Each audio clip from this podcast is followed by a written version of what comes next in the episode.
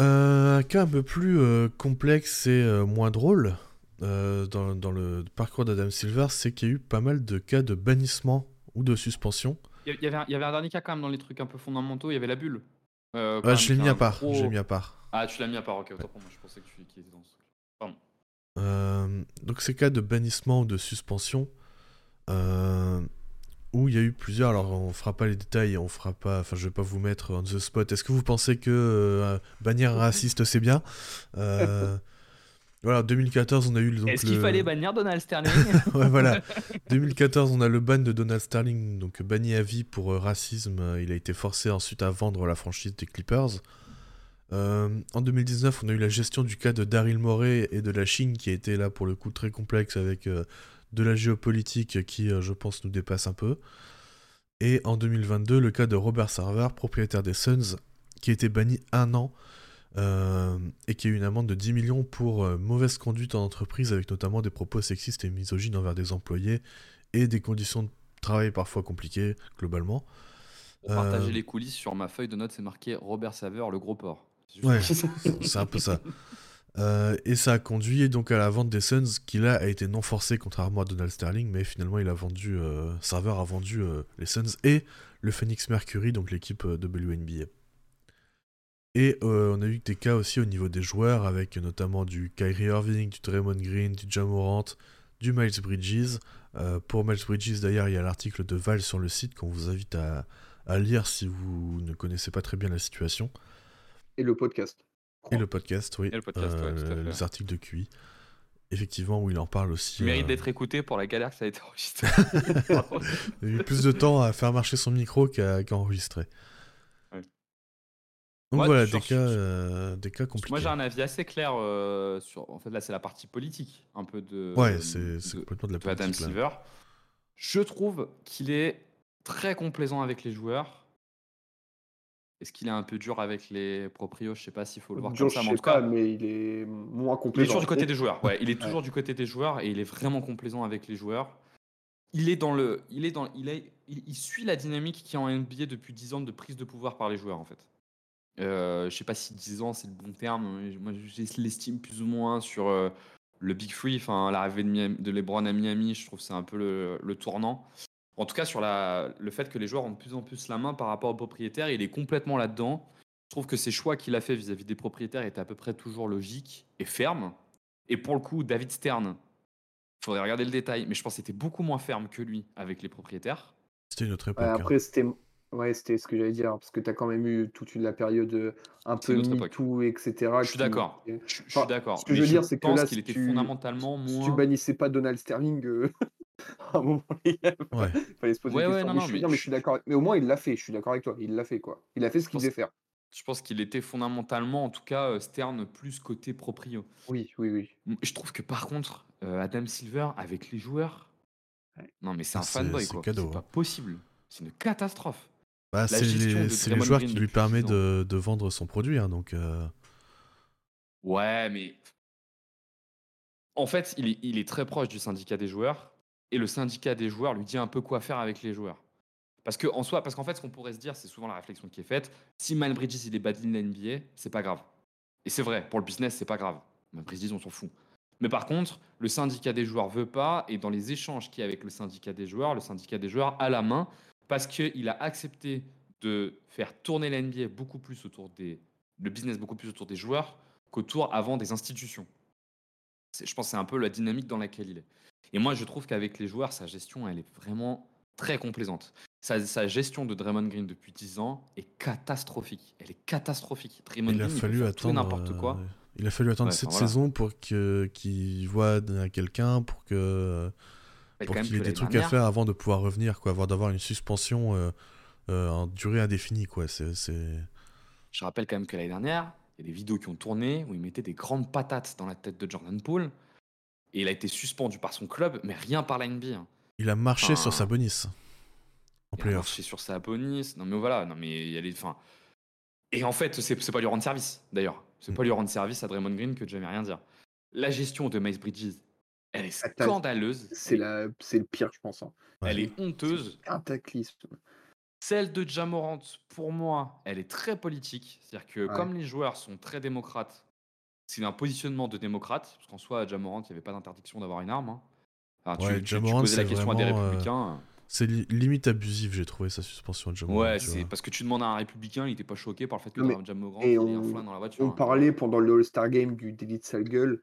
Jamorant, euh, c'est c'est un peu ça quand même. hein. C'est un peu le, le mec de Memphis euh, tatoué qui est très, euh, très bankable et qui. Enfin, je suis désolé, c'est Ouais, il, il- se croit un peu dans GTA dans sa tête. Oui, c'est JJ Redick dans la voiture, il prend pas, euh, il prend pas les mêmes matchs. hein. Euh, mais JJ Redick aurait peut-être pas eu un flingue dans la voiture. Ouais, bah oui, il est plus intelligent. Il a- Mais en tout cas, c'est un- très c'est vrai que politique comme Jamorant, il paraît positionnement. un peu con, quoi. Mais en Ouais, fait, rentre- surtout qu'il a le refait. personnage, quoi. Le problème de Jamorant, c'est qu'il a récidivé, quoi. Oui, ouais, ouais. En tout cas, c'est, il, est, il est dans le, le prolongement de ce que veulent faire les joueurs depuis 10 ans. Donc, il est souvent de leur côté. Ouais. Les joueurs ont un positionnement très démocrate. Donc, il est très démocrate là où David Stern était complètement atone et apolitique. Donc, ça, c'est quand même un gros changement par rapport à David Stern. Moi, je trouve ça bien, mais parce que j'ai pas des, les avis d'extrême droite américains. Mais bon, en soi, ça reste un avis politique. Tu peux te poser la question. Moi, je trouve ça très bien. Donc voilà, côté, euh, côté, euh, front office, euh, j'aime bien, bien sa façon de gérer les choses. Avec les joueurs, j'aime pas. Avec les joueurs, j'aime vraiment pas. Miles Bridges, on rappelle quand même que donc Miles, Bri- Miles Bridges n'a pas eu de contrat après euh, ses déboires euh, et son procès ou je sais pas, enfin je sais pas où, où il en était exactement, mais il n'a pas eu de contrat. Du coup, Adam Silver a réduit sa suspension parce qu'il estimait que un an sans contrat, ça valait autant de matchs de suspension. Ça, c'est quand même lunaire. Enfin, c'est, Lunaire, ouais. j'ai même pas les mots quoi. C'est rappelle n'importe hein, ce qu'a fait Mel Bridges, hein, il a il tapé sa femme hein, quand même. hein. Il a été condamné. Devant son gosse, hein, Il a- euh, il tapé son gosse. gosse, ouais. Il a tapé sa femme, il a été condamné, il avait des mesures d'éloignement, il a retrouvé sa femme, il a retapé et il a balancé des boules de pétanque sur la voiture, boules de pétanque ou je sais plus quoi, Billard, sur la billard. voiture. Billard, voilà, c'est ça. Pas sûr qu'il joue à la pétanque dans le beaucoup. sud de la euh. France. Dans le sud de la France. Boules de Rugby à billard Marseille. sur, la... sur les vitres de la voiture dans laquelle il y avait son gosse. C'est un gâté. c'est un gâté. euh. Non mais Ah, enfin voilà, c'est vraiment un euh, fou. ouais. Non mais et- donc condamné. Donc euh, la- la- le sujet c'est condamné. Là où parfois il a d'ailleurs euh, eu des positionnements avec des avec des propriétaires qui n'étaient pas condamnés. Typiquement avec Sterling, il n'était pas condamné. Donc tu peux toujours avoir la, présomption d'innocence, etc., etc. Donc il est pas, il y a vraiment une forme de complaisance avec les, avec les joueurs. Enfin, bref, voilà, il y a eu pas mal de cas et c'est euh, très compliqué et très complexe euh, à gérer, mais euh, c'est vrai que parfois tu te demandes un peu euh, ce qu'il fait, mais bon après c'est aussi des avis euh, qui se qui divergent tout simplement. Euh, Il est full business quoi. Même on ça comme tous les commissionnaires, mais il est vraiment full full business quoi. On a ensuite, euh, en 2020, euh, la bulle, la fameuse bulle d'Orlando, qui était dans un contexte, pareil, très compliqué, avec donc l'arrêt de saison avec le Covid. Euh, alors, il faut que je retrouve le tweet, mais euh, ça a permis à la NBA d'économiser, enfin, de ne pas perdre énormément d'argent. Euh, S'ils en avaient pas assez. ouais, Non, mais tu vois, c'est moi sur moi la bulle, mon avis sur la bulle, c'est on va pas râler dans le détail parce que je pense que tout le monde tout le monde connaît sait ce que c'est. Moi, j'ai trouvé ça génial parce que c'était à un moment donné où il y avait on n'avait rien à faire, donc avoir ce produit là, c'était trop cool. Mais d'un point de vue moral, euh, ce qui doit être fait, mais c'est une catastrophe. C'est Mm. complètement amoral. Enfin, on était dans une situation où le monde entier devait rester chez eux et ils ont créé un truc pour un produit business. Enfin, ça, ça n'aurait jamais. Enfin, si le monde marchait un peu à l'endroit, ça, ne- ça ne devrait pas exister un truc comme ça. Alors, j'ai Mais- euh, retrouvé les chiffres. euh, euh, ça, Ouais. ça a coûté 180 millions de dollars à la NBA, mais ça a évité une perte de 1,5 milliard. Ce qui aurait quand même eu des conséquences assez euh, compliquées sur bah, notamment les salaires des joueurs, par exemple, sur les C'est pas renégations. la fin du monde. Hein. C'est pas la fin du monde. Toi, on, va pas, on va pas crever parce que les joueurs gagnent 10 mi- 5 millions de moins par an. Tu vois. Ah non, non, non, non mais je, veux dire, c'est quand, même, quand même euh, à noter, tu vois. Enfin, Non, mais c'est, c'est- je pense que tu demandes aux Américains, ils trouvent ça très très bien. Moi, ce que je te dis, c'est que je trouve, autant j'ai adoré, et je suis Yankee, et j'ai regardé, comme j'ai regardé la Coupe du Monde au Qatar, alors que j'avais dit que j'allais boycotter, mais je trouve que, parce que je suis, je suis faible, mais, mais, mais je trouve que c'est des trucs, il- c'est, c'est- c'est amoral, quoi. Ça devrait pas exister. Je C'est suis pas normal que dans un truc où le monde est à l'arrêt, eux, ils arrivent à faire une bulle comme ça. Là, ça n'a aucun Et en plus, il y avait euh, tout le contexte euh, Black Lives Matter à ce moment-là, avec euh, notamment euh, le- l'annulation, enfin l'annulation au report d'un match des Bucks. euh, euh, Enfin, euh, c'est vrai que c'était un, C'est particulier. Hein. ouais, c'était très particulier avec les, les maillots euh, personnalisés, euh, euh, avec les, les bah, Black Lives Matter, tout ça. Enfin, Ouais, on est est dans le vraiment. prolongement du positionnement très démocrate de la NBA, là où avec David Stern, il n'y avait pas de positionnement politique. Ouais, et puis, enfin, mine de rien, il devait, enfin, il devait quand même essayer de sauver un petit peu euh, son, son produit, quoi. Parce que pas de NBA pendant euh, des mois et des mois, ça aurait quand même. euh, Enfin, ils auraient quand même perdu point de vue énormément. business, c'est une masterclass, euh, la bulle, je pense. Ah oui, ça. C'est un cas d'école, bah, je pense. tu tu même payes école, 180 tu- millions pour sauver 1,5 milliard, euh, ouais. Ouais, une Et ça découle de. Et, et enfin, c'est pour ça que, le, par exemple, le cap avait beaucoup augmenté euh, l'été dernier, c'est parce que ça, enfin, ça découle de ça. Parce que sinon, euh, on n'en serait pas là euh, financièrement. La saison qui a suivi a été catastrophique, par contre. Ouais, c'était compliqué. Euh, L'absence de fans. euh, Les salles à moitié vides et tout. ouais. Ouais, ouais, c'était. euh, même sur le contenu, on sentait que les joueurs étaient, étaient fatigués, euh, le fait que la saison soit raccourcie, euh, les équipes qui ont fait le play-in, c'était très compliqué, et qui ont fait la bulle, c'était très compliqué, mais bon, ça, ils s'en foutent, ils en ont rien à foutre. Ça va faire Ah bah, Il y a eu plus deux, semaines de, de pause. euh, enfin, j'exagère, mais oui. deux, pour les finalistes, c'était euh, deux semaines de pause hein, entre le, la fin de saison et euh, la reprise. Ouais, tout à fait, ouais. Mm. Mais globalement, c'est vrai que c'était une période. euh, Enfin, moi, je, en tant que fan du 8, j'ai vraiment euh, kiffé la période parce que c'était. euh, Enfin, en termes de niveau, les matchs étaient fous. Les matchs étaient de très très haut niveau. hein. Mm. Les matchs étaient vraiment de très haut niveau, les Parce joueurs étaient reposés. Pas de voyage, joueurs Non. reposés, euh, tout le monde était sur place, donc euh, ouais, il n'y avait Aucune pas de distraction. distraction. Enfin, Ouais. Ce que Butler Les mecs, disait, ils, c'est pensaient que. que... ils, enfin, ils se levaient basket, ils pensaient basket, ils n'avaient rien d'autre à Parce penser. que quoi. il y avait beaucoup de joueurs qui disaient ouais les familles tout ça c'est c'est vrai que c'était impactant mais euh, tu vois il y en a qui l'ont enfin Butler l'a expliqué il disait on est euh, c'est un, un voyage business et euh, on est là pour pour aller au bout Butler, il a sauté c'est la tout. seule journaliste qui était présente sur le plateau quand même. Donc, euh, pas de famille, mais c'est quand même. Euh, c'est Butler hein, écoute C'est Jimmy, quoi. Et on a Ah, vu voilà. dans ce contexte-là que les James est le meilleur joueur du monde. Reposé, sans distraction. machin. ouais enfin Jimmy était quand même la regarder dans les yeux hein. Ouais, mais les- le niveau de LeBron sur le play sur le, le- la bulle, pff, c'était un délire. hein. ah ouais, ouais je dis pas le contraire Mais toute la saison, même avant la bulle, mais. Euh, pour finir, on a quelques petits trucs pêle-mêle. Donc, il y avait eu euh, la délocalisation, notamment du All-Star Game en 2017, à cause des lois anti-LGBT en Caroline du Nord. Pareil, là, il a pris position euh, politiquement parce que. Il Comme aurait, d'hab, très comme bien à chaque pu, fois, ce euh, qu'on a dit, positionnement démocrate à chaque fois. il aurait très bien pu fermer les yeux et juste dire bah je m'en fous, ça me concerne pas. Et euh, finalement, il a pris quand même euh, position là-dessus. Euh, il y a des investissements à l'international, toujours. toujours exporter, exporter la NBA. avec notamment la création de la NBA Academy Africa en 2018 au Sénégal, qui permet de, à des jeunes, de jeunes Africains de, Et de la balle. pouvoir. euh, Et, et de la balle. La Oui. balle, là, c'est le, la, la, la Basket Basketball African League, Ouais. qui permet euh, bah, de développer le basket euh, en Afrique, notamment. Euh, En vrai, ça rentre dans le fait que hum, la NBA se fait un peu euh, bouffer euh, aux États-Unis même euh, par euh, d'autres sports. Alors, il y, a y la NFL qui est euh, 30 catégories au-dessus. Et je sais plus comment c'est, je sais plus comment c'est avec le baseball et le hockey, mais on va dire que c'est le même, euh, même range à peu près. Euh, et donc, là, comme le basket, des quatre sports, c'est le plus international, là, ils essayent de le, de le promouvoir un peu ailleurs pour gratter des, euh, des comment dire, euh, bah, de, de l'argent ailleurs, quoi. ouais, Et donc, ça, je, je trouve ça assez. bon, c'est c'est un coup business assez intelligent. Enfin, à la place de s'enfermer en- dans son propre pays, tu vas, tu vas viser un peu ailleurs et pourquoi pas oui, et puis là, attirer des fans euh, ailleurs, quoi. Puis là, en plus, avec l'Afrique, ça permet de découvrir de nouveaux talents, parce que c'est vrai que c'est un sûr. continent qui est pas spécialement mis euh, en avant. euh, Enfin. Euh, Zaire Wade qui joue en balle. Ah ouais? Ah ouais? Ouais, Ah, voilà. Zaire Wade, il est dans une équipe de balle, ouais. Et il, il joue, euh, d'ailleurs, il s'est porté euh, euh, disponible pour euh, l'équipe du Congo, pour jouer avec l'équipe du Congo. Je sais même pas s'il a fait des matchs avec eux, mais j'avais vu passer ça. Il avait dit une énorme connerie euh, Ah. pour le Congo. euh, je vais retrouver. Bah, ouais, en fait, euh, juste en, en complément, ce qui est, euh, qui est euh, notable, c'est que je sais pas si quand, quand, quand il est arrivé, si la NBA était la première marque de sport au monde. Je pense que c'était quand même la Ligue des Champions à ce moment-là, encore. Et j'ai l'impression qu'en tout cas, peut-être que la NBA était la première, mais qu'ils ont vraiment pris leur distance avec la Ligue des Champions et que la NBA maintenant c'est vraiment la première marque mondiale, c'est la NBA quoi, en sport.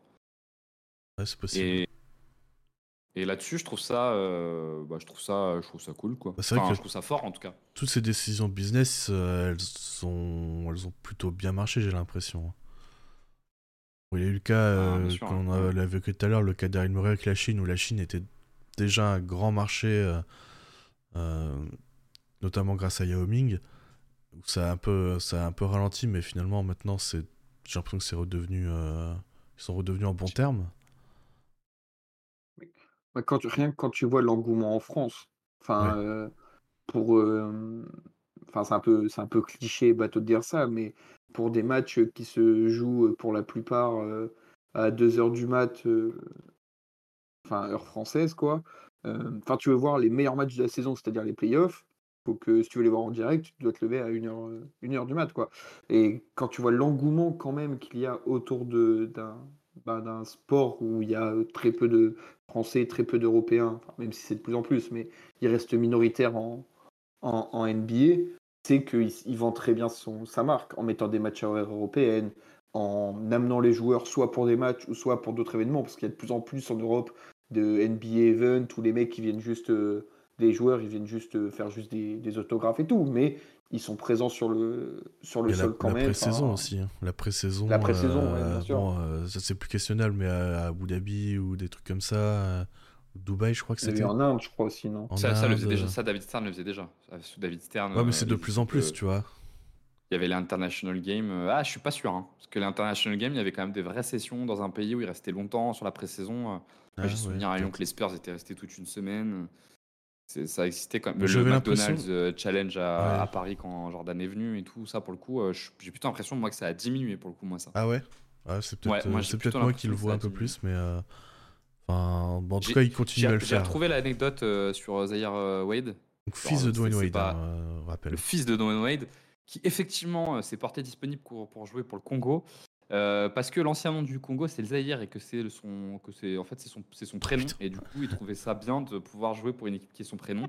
Il faut savoir pour la petite histoire que le Zaïre euh, enfin l'ex RDC c'est le Zaïre et que c'est pas forcément très bien vu le nom Zaïre euh, dans entre le Congo et la RDC. Donc en plus c'est assez polémique. Donc euh, voilà. Ouais. merci l'américain. La chips, euh, la moyen, plus du Zaïre paquet. hein. Oh putain. Merci l'américain moyen Zaire Wade. Ouais.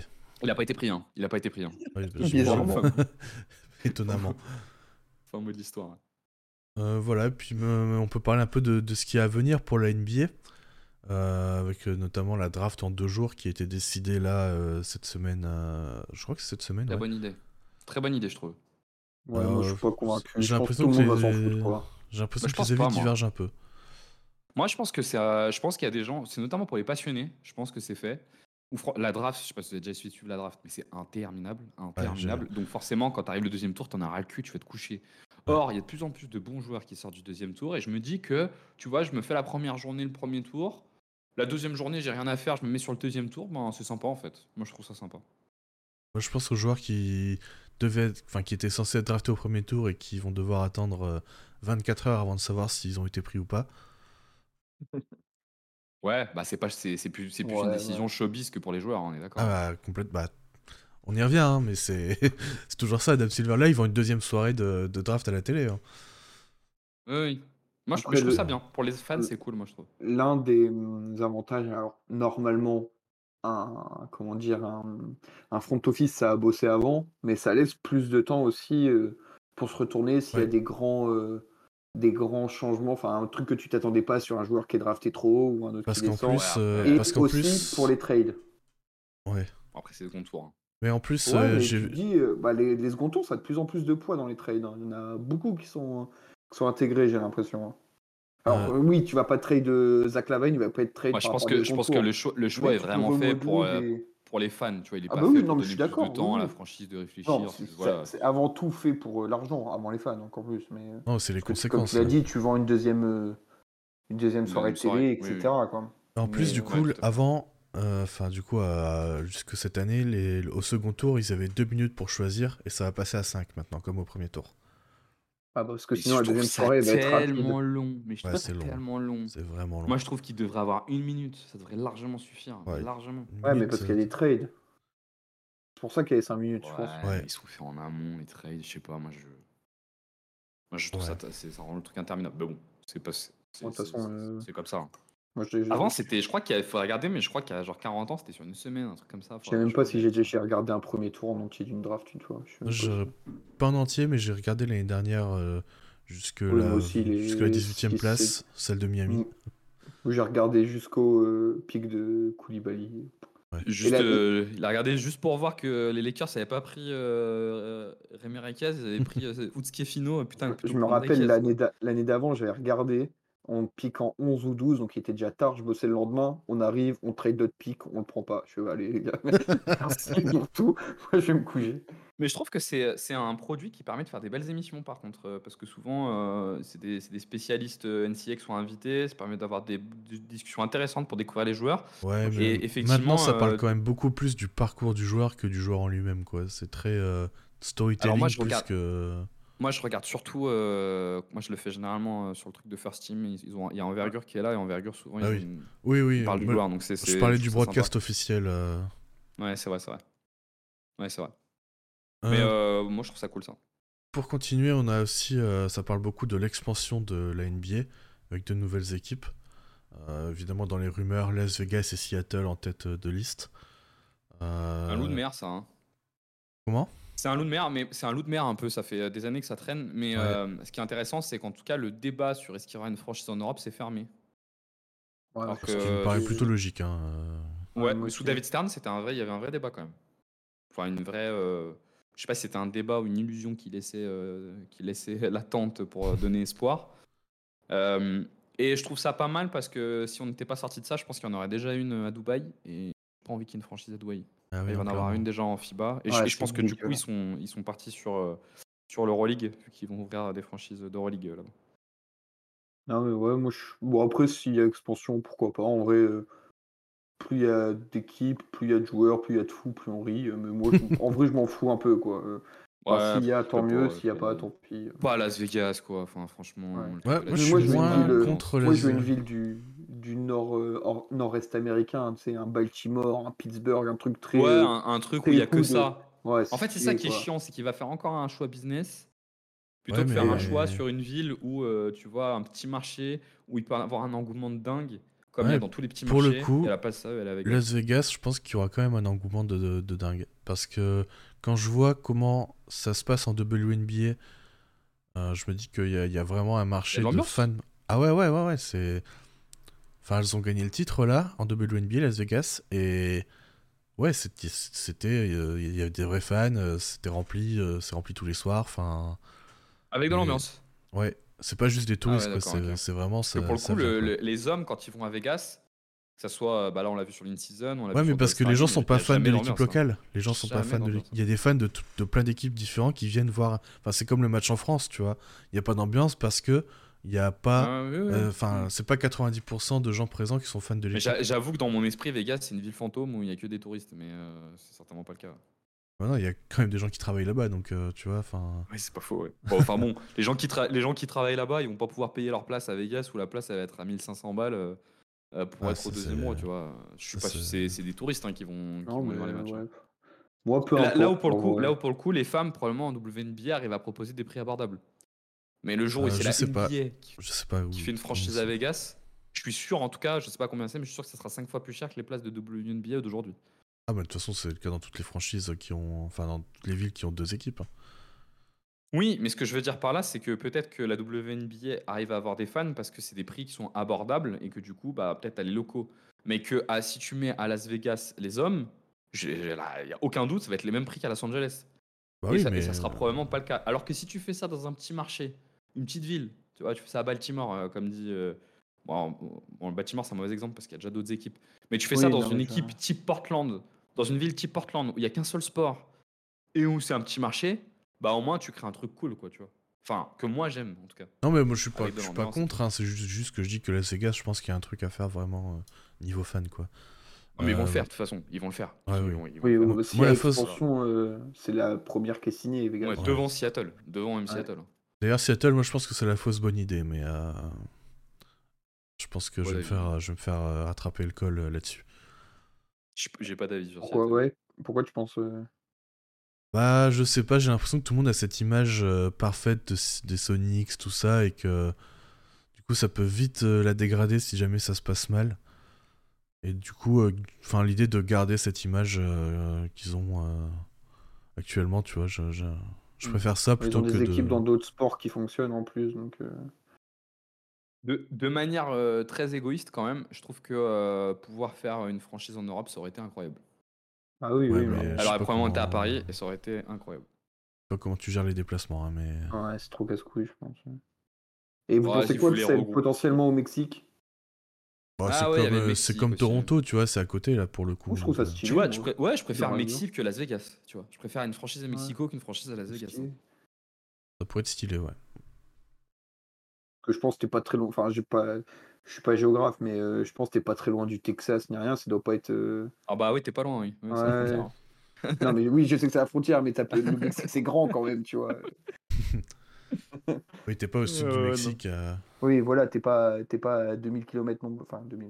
Oh, c'est condensé le Mexique de toute façon. Ouais. Mais euh, ouais, ouais. Ah, Euh, à l'échelle à l'échelle des États-Unis, c'est largement faisable de faire un truc au Mexique en tout cas. Pour terminer rapidement, parce qu'on est déjà à, à deux heures d'émission, euh, qu'est-ce que vous, vous aimeriez voir euh, sur, euh, sur la suite? Comment tu commences, Ben? Euh, si t'as des idées, vas-y. euh. Ouais, moi, j'ai, moi, je je veux quand même, peu importe ce qu'il en débouche, mais qu'un gros débat soit lancé sur la défense. Euh, et sur est-ce qu'on favorise l'attaque ou pas. Les règles qui ont été faites, on en a parlé tout à l'heure, elles ont surtout accéléré le jeu. Il y a un débat aujourd'hui sur est-ce que leur interprétation favorise la défense. Je pense que le basket, c'est un sport qui est très difficile à arbitrer. C'est un des sports les plus difficiles à arbitrer parce que les règles sont pas aussi claires que dans les autres et sont beaucoup liées à l'interprétation. Et je pense que ça serait bien qu'un gros débat soit posé autour de la défense et de voir euh, ce qu'on veut voir en NBA demain. Moi, j'ai pas l'impression qu'en tout cas sur les 20 dernières années, euh, on favorise plus la défense, l'attaque qu'avant. On favorise l'accélération du jeu, ça oui, c'est clair. Mais l'attaque, j'en ai pas spécialement l'impression. Par rapport à il y a 30 ans, j'ai pas trop d'avis. Mais peut-être qu'on fera le débat que peut-être qu'on fera le constat que les joueurs sont devenus trop forts et qu'il faut donner plus d'armes à la défense. En fait, je pense que c'est plus vers ça qu'on va aller. On va se dire en fait les joueurs sont beaucoup plus forts qu'avant et il faut donner plus d'avantages à la défense. Moi aujourd'hui quand je vois les matchs, je vois surtout beaucoup de trucs pas sifflés plus que de trucs sifflés. hein. Je trouve. hein. Ah, parfois il y a des trucs abusés qui sont sifflés mais c'est des erreurs d'arbitrage, c'est pas un problème de règle. Et par contre, je vois encore pas mal de contacts à l'intérieur qui sont pas sifflés qui devraient être sifflés. Le truc c'est que le basket c'est un sport où si tu t'en fies aux règles telles qu'elles sont données, il devrait avoir des fautes tout le temps, quasiment. Ouais. Tout le temps, tout le temps, tout le temps, tout le temps. Donc en fait, voilà, je trouve qu'il serait bien de lancer des, assises euh, de l'arbitrage euh, un peu ouvertes et un vrai grand débat autour de l'arbitrage en NBA pour voir ce qu'on a envie de faire de la NBA et de l'arbitrage et, qu'on arrête avec cette espèce de... En fait, le, flou qui traîne autour de- des règles crée une zone nombre dans laquelle il y a trop de plaintes. Et j'en ai ras le cul d'entendre des plaintes tout le temps sur les règles et sur l'arbitrage. Faisons ça de manière cadrée, voyons ce qu'on veut Ah. faire et, prenons, et faisons des choix. Quoi. Moi, je pense que les gens surtout ne connaissent pas bien les règles. Et en fait, du coup, ils ont leur interprétation à eux qui est différente de celle des arbitres. Et du coup, les gens se plaignent tout le temps des arbitres, alors que je pense que la plupart du temps, c'est bien sifflé. Et en fait, si tu prends, si tu prends le- le- les, les règles vraiment du basket telles qu'elles sont, dans un match, même un match de départ, hein, devrait Oui, non, mais tu peux pas comparer. Tu peux pas comparer. C'est pas, c'est Oui, pas mais les mêmes règles en NBA, en FIBA, en. Peu importe le niveau, si tu pars des règles, il doit toujours avoir deux fois plus de fautes que ce qui est sifflé. Parce, que, en- parce que dans le basket, un contact, à part si tu sors du cylindre, normalement il y a faute. Bon, le nombre de contacts dans un match qui sort du cylindre, il y en a plein. Et heureusement qu'on siffle pas tout. Après, c'est jusqu'où tu siffles, tu vois. Moi, je trouve que c'est un sport très difficile à arbitrer. hein. Je trouve un Non, sport ça très c'est sûr. Ça, ça, je te rejoins. Ben, toi, t'as un truc. euh, Moi, c'était pas tant dans le jeu, mais on en a beaucoup parlé euh, pendant l'émission. C'est euh, cette histoire de calendrier qui traîne, qui traîne, où tu trouves des alternatives pour mettre un peu d'enjeu, euh, le in-season, euh, le play-in, pour, bah, que, que ça soit intéressant, quoi. Et je pense qu'il faut vraiment faire quelque chose. Alors, je sais pas ce qu'il peut faire, s'il peut rajouter d'autres événements pendant la saison, ou juste tout simplement réduire le nombre de matchs. Mais c'est vrai que même nous qui faisons une émission hebdomadaire, qui parlons quotidiennement de, NBA entre nous, moi j'avoue, j'arrive à un moment de la saison où tu es un peu en, overdose. quoi. Tu as vu tout ce que tu as à voir. alors moi je regarde toujours les Knicks et d'autres matchs à côté, mais c'est vrai que réduire un peu, en fait on en, parlait en, off la semaine dernière, euh, juste après les finales de conférence de NFL, c'est que la rareté de la NFL fait que c'est trop bien, tu as trop d'enjeux tout le temps. Alors je ne demande pas à ce qu'il y ait 15 ou 17 matchs dans la saison comme en NFL, mais je pense que réduire ces 82 matchs, ça ferait du bien à tout le monde, euh, même aux joueurs, parce que encore cette nuit, quand j'ai vu que Bronson il a joué 45 minutes, le mec est cramé, il n'en peut plus, il est au bout du rouleau et que tu lui dis il reste encore 40 euh, matchs à jouer cette saison, euh, bah, c'est compliqué. quoi. La rareté, ça a du bon. Et donc je pense qu'il faudrait euh, vraiment se pencher là-dessus. parce que parce que c'est pour moi le, principal problème de la NBA aujourd'hui. Mm. Je suis, je suis assez d'accord. pour finir, je j'aime pas trop me projeter sur des débats qui n'auront pas lieu. Oui, non, je, sais, qu'ils se poseront pas la question, qu'ils le poseront pas. non, mais je suis, je suis d'accord. Mais c'est pour ça que j'ai pas dit. Enfin, j'ai parlé de réduire, mais j'ai parlé aussi de boucher des trous dans la dans la Moi, je pense que c'est plus une question, tu vois, de valoriser l'existant. Genre, effectivement, tu vois, ils ont rajouté le play-in, le in-season. Ces deux événements sont bien valorisés. Je pense que tu as de quoi, par exemple, la Rivals Week. Tu peux faire un truc trop cool autour de la Rivals Week et ça te remet un moment d'intérêt vers janvier-février. Le All-Star Game, faut en refaire quelque chose de sympa. Et tu vois, tu jalonnes de 4-5 événements dans l'année, ah un peu bien marketé. Ça, ça me semble plus, plus envisageable que. mais je sais qu'ils ne toucheront pas au calendrier, c'est sûr. Mais enfin, c'est vrai qu'on a, il y a des moments où euh, pendant 10-15 euh, jours. Euh, ah non, mais d'accord, hein, janvier, février, mars même, c'est l'enfer. Hein. Ah ouais, c'est long, quoi. Mais ah je pense qu'il y a vraiment. mais en tout cas, enfin, même si je suis pas fan du play-in, on peut pas enlever à Adam Silver de travailler là-dessus et d'essayer de contenter au maximum euh, les fans en euh, obligeant un peu les joueurs à jouer sérieux. Ça, on peut pas lui, lui, lui, enlever. Quoi. Même pour le. On n'en a pas parlé, mais il y a eu plein de réformes pendant le All-Star Game. Bah, ils essayent. Ça ne réussit pas toujours, mais ils essayent. Ils laissent pas pourrir le truc, ils changent les formats, ils font des trucs où ils font sélectionner les équipes. Ensuite, avec la, je crois que c'était au moment du décès de Kobe, où ils font des trucs d'association. Enfin, il y a des trucs, ça marche pas toujours, mais il essaye. Maintenant, euh, si ça peut continuer sur cette voie, euh, je serais très heureux. C'est sûrement d'ailleurs d'un point de vue business le grand échec d'Adam Silver, c'est de ne pas avoir réussi à relancer le All-Star Game. mais c'est le plus gros produit de l'NBA pendant longtemps. Et tant, que les joueurs hein. tant que les joueurs veulent pas, euh, il pourra faire tout ce qu'il veut. Si les joueurs veulent pas jouer, ils joueront pas. Il faut mettre de l'argent, faut leur donner de l'argent à la fin. C'est le bah, seul truc qui les motive. La tristesse, mais. Quelle honte. Ah bah, surtout pour des mecs qui gagnent lui, tous. Euh, proprement parlé, il a tout, enfin, il, essaye un peu tout, quoi. Ouais, mais c'est le problème aussi de changer trop régulièrement tes règles, c'est que du coup, euh, on sait plus où on en est, quoi. Bah le All-Star Game, on est paumé, hein. Ah bah, ah, on va regarder euh, juste avant l'émission pour savoir où ça en était parce que je savais même plus comment ça fonctionnait. Ah, tu vois, moi, dans ce que j'aimerais voir, c'est vraiment limite, on, arrête avec le All-Star Weekend et puis bah, voilà, tout, tout, le monde s'en plaint tout le temps, il y a personne qui est content. Bah arrêtons, gardons les sélections pour le palmarès, et puis voilà. Ouais, mais sauf que tu as tous les médias, notamment les médias internationaux, qui, font, qui ont trop de business qui tournent autour du All-Star Game. Tu vois Ça leur permet d'y aller, ils font Ouais, ouais, c'est sûr.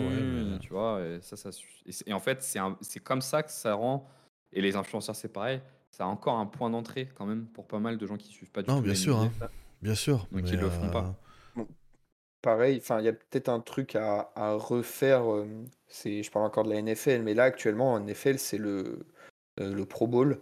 C'est, comme ça qu'ils appellent. Donc c'est à la fin de la saison. Donc il y a tous les, enfin tous les, on va dire les All-Star NFL, sauf ceux qui sont au Super Bowl. Et en fait, il y a un match à la fin, mais c'est pas le plus important. C'est que pendant une semaine, ils font plein de petits ateliers, tu vois. pendant une semaine, les, les, là, tous les quarterbacks, ils font des, des exercices de lancer, tu as des trucs de réception. Et peut-être que tu as. Alors, ça va être compliqué à mettre au milieu de la saison, parce que le milieu de la saison, c'est un peu. Enfin, c'est un peu, peu compliqué de peut-être de rajouter d'autres ateliers et tout.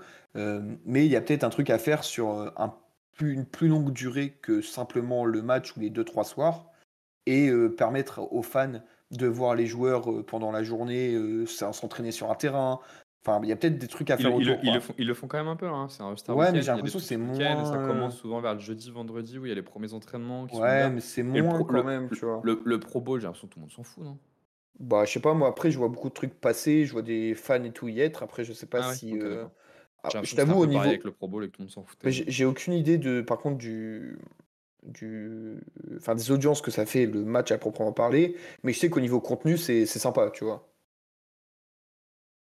Bien, messieurs, je vous propose de, de terminer sur cette note. Euh, ça fait euh, plus de deux heures qu'on discute. Euh, ben voilà, je pense qu'on a fait un, un bon tour de, de Adam Silver à, à la tête de la ligue. Il a été prolongé là récemment, donc bah, on est reparti pour quelques années encore. En espérant de voir de belles Le divin choses. chauve. Ouais. Le chauve. Euh, de l'autre côté, on vous souhaite une très bonne journée, soirée, euh, matinée, tout ce que vous voulez. Ça dépend comment vous à quel moment vous écoutez ce- cet épisode. Et puis on se dit euh, à la semaine prochaine. Salut